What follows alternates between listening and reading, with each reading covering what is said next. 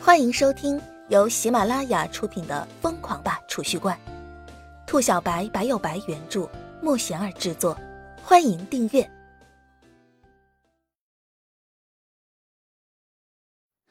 第四集，又砸了两罐子。你什么时候离开这里？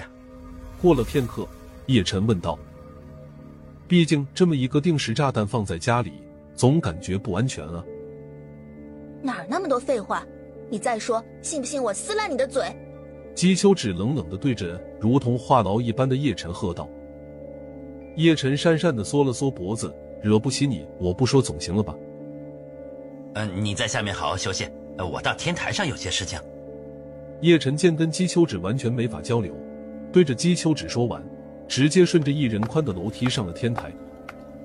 叶晨租住的是一间单独的平房。房顶上是一处十几米平方的露天天台，天台并不大，十几平米左右。通过屋内的楼梯通道上面，姬秋止并不搭理叶晨，而是冷冷看了叶晨一眼后，合衣睡下。叶晨上了天台，立马取出第三个罐子，奋力砸下，罐子粉碎，一颗暗红色的果子瞬间映入叶晨的眼帘。果子入手，瞬间一股温热传进手掌，如同握着一颗暖玉，全身舒爽。培元果，叶晨低语一声，而后不再犹豫，将果子一口吞了下去。没反应。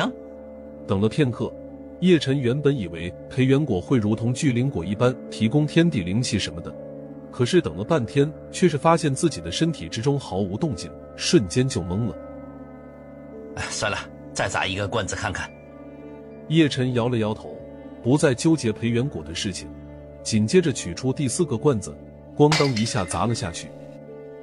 罐子刚一落地，瞬间发出一道刺目的白芒，白芒一闪而逝，化为一道白色闪电，如同流星一般没入叶晨的眉心之中。神级厨艺！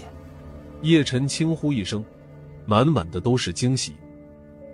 紧接着，海量的信息在叶晨的脑海中不断的闪现，是无数的菜肴做法：凤尾鱼翅、红梅猪香、宫保野兔、豆面波波、降龙双飞，一道道名菜化形而出，如同流星一般在叶晨的脑海中不断扫过。随着神级厨艺的出现，叶晨瞬间有了一个大胆的想法。叶晨总共有五十万，总共砸了四个罐子。最后十万块钱打算留下，用以日后的生活开支。紧接着，叶晨就开始在天台唱《两只老虎爱跳舞》，瞬间周围的神秘能量再次异动起来，如同潮水般对着叶晨的身体涌了进去。只是这一刻，叶晨发现了不一样的地方，自己此时唱歌修行的速度，竟是比一开始快了一倍。他瞬间恍然大悟，这是培元果的功效。那玩意儿虽然不能够直接提升实力，但是可以提升自己修行的速度。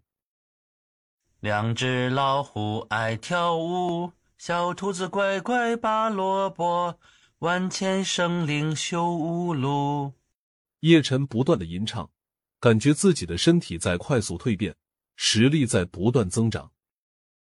每一个细胞似乎都跟随着自己的吟唱欢呼起来，让叶晨说不出的舒爽，全身通畅。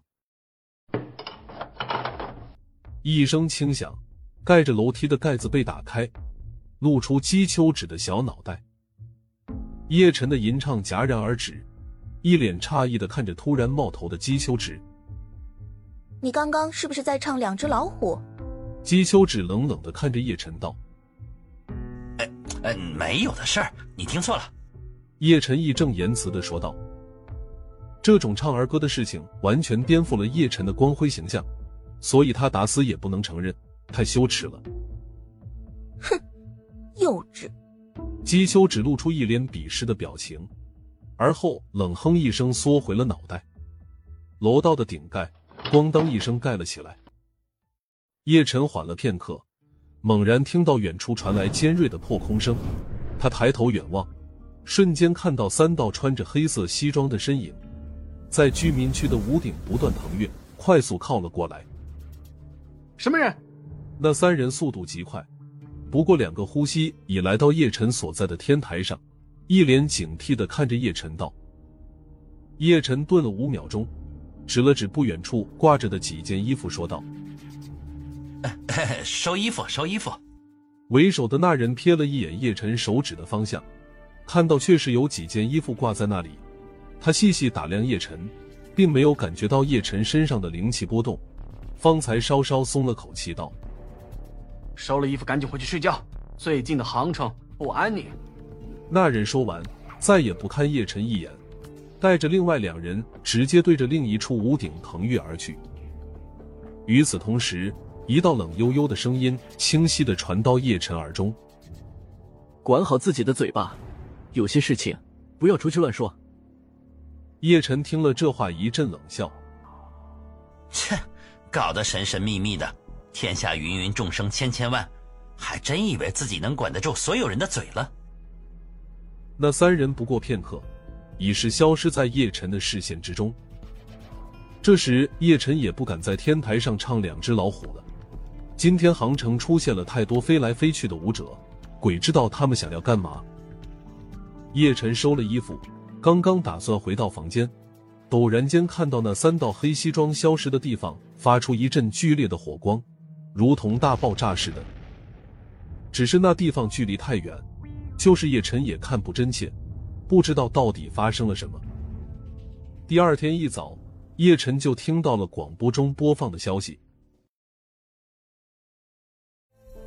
本集已播讲完毕，请订阅专辑，下集精彩继续。